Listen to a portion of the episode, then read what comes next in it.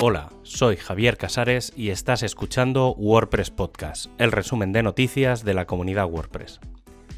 En este programa encontrarás la información del 20 al 26 de diciembre de 2021. La última versión del año 2021 ha sido WordPress 5.9 Beta 4 con 20 correcciones que arreglan algunos CSS del 2022, la posibilidad de cambiar de block theme desde el personalizador o un hook que permite deshabilitar la nueva función de desplegable de idioma en la pantalla de login. Ahora es un buen momento para probar esta versión para que el 4 de enero tengamos la Release Candidate 1 con la máxima calidad posible.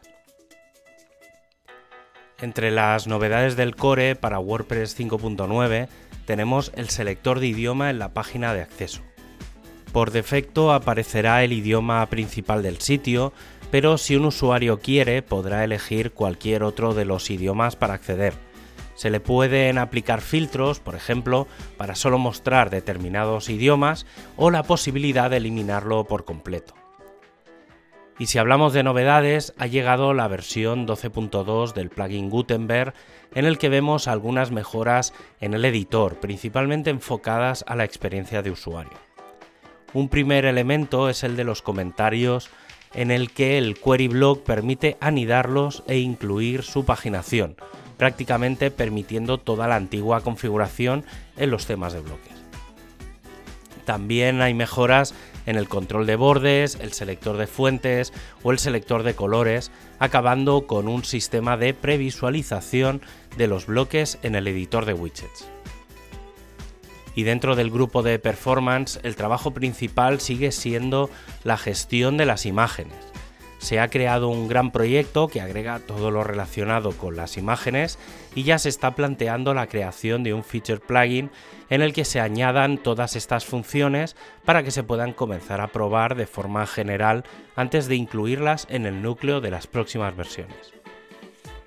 El equipo de test ha comenzado a plantear algunas de las cosas que podría incluir WordPress 6.0. Una de las principales que se podría trabajar es la de normalizar las secciones de la barra de opciones del editor. También la posibilidad de mejora del query loop como por ejemplo la posibilidad de crear un builder, ampliar con filtros, la gestión de no hay resultados o entradas fijas.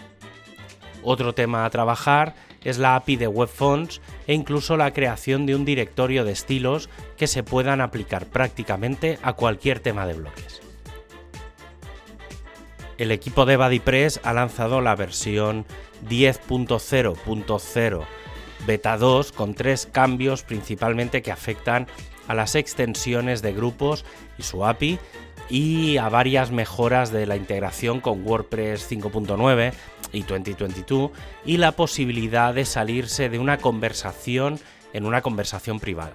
Por cierto, al final la versión estable de BuddyPress estará el 15 de enero pasando el día 3 por una versión candidata. Y para acabar, ya sabes que tienes todos los enlaces para ampliar la información en wordpresspodcast.es. Un abrazo y hasta el próximo programa.